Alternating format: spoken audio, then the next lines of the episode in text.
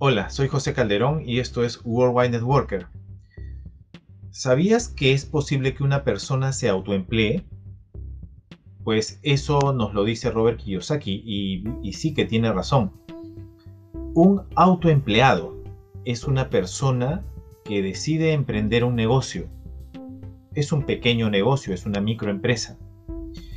Y que no va a tener muchos empleados, probablemente él sea el único de, su negocio o quizás tenga unos cuantos empleados que él va a dirigir o ella va a dirigir.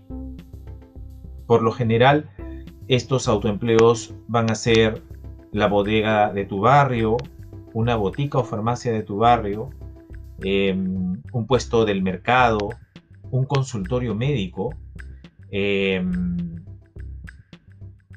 un consultorio odontológico, un estudio de abogado, etc. Son negocios que van a depender enteramente de la persona. Si la persona deja de trabajar, evidentemente el negocio va a tener que cerrar y no va a percibir dinero. ¿sí?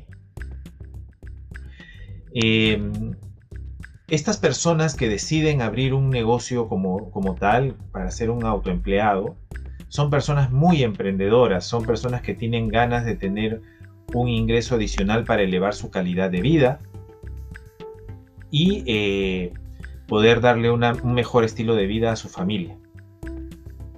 Tienen un gran sentido de independencia, ¿no? quieren, eh, desplegar sus alas de independencia, de libertad. Sin embargo, esta virtud de independencia también puede sabotearlos, puede convertirse en una antivirtud. ¿Cómo así? ¿Cómo así una persona independiente puede sabotearse a sí misma? Porque por lo general las personas independientes tienden a acaparar todas las actividades del negocio. Es decir, van a querer ser los operarios porque sienten que ellos van, pueden hacer el trabajo mejor que los demás. Los otros van a fallar, mejor lo hago yo. Van a querer llevar la parte contable porque temen perder dinero quieren estar al pendiente de todos los gastos, de todas las inversiones que se hagan. Que no está mal estar pendiente, pero si es que también te ocupas de esa tarea, entonces puedes estar eh, dejando de lado otras tareas importantes del negocio por dedicarte también a eso. Eh, administrativo también, porque quieres ordenarlo todo. Tú solamente puedes ordenar el negocio porque tú lo conoces mejor que nadie y así. Entonces acaparan tanto que al final se hacen esclavos del negocio, no tienen vida y terminan siendo peor que un empleado, porque al menos un empleado pues trabajaba, no sé, pues entre 8 o 10 horas al día, tenía sus vacaciones, ¿verdad? Tenía otras, otras cosas, pero el autoempleado cuando llega a este nivel no tiene vida, no, no puede estar en fechas importantes con su familia como un cumpleaños, Navidad, Año Nuevo.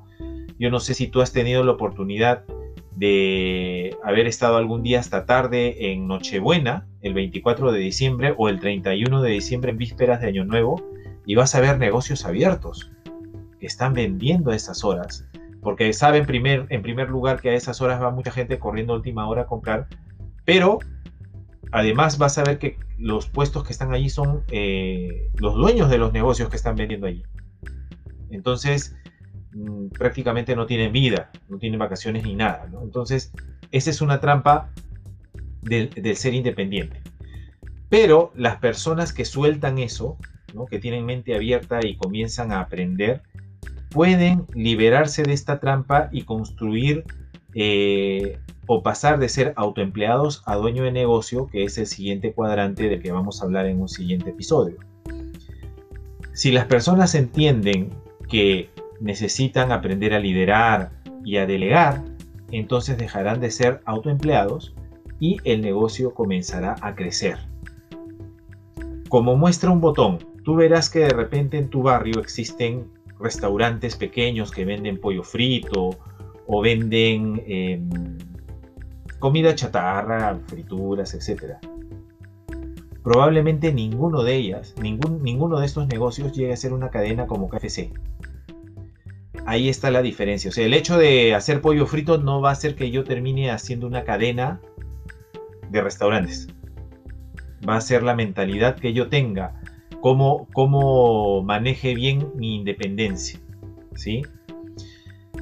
Y entonces también habrán empleados que buscando libertad harán un esfuerzo adicional, ¿no? Van a ganarle un tiempo a ese tiempo libre después del trabajo para eh, realizar un negocio de autoempleo y construir su libertad en paralelo sin dejar de trabajar.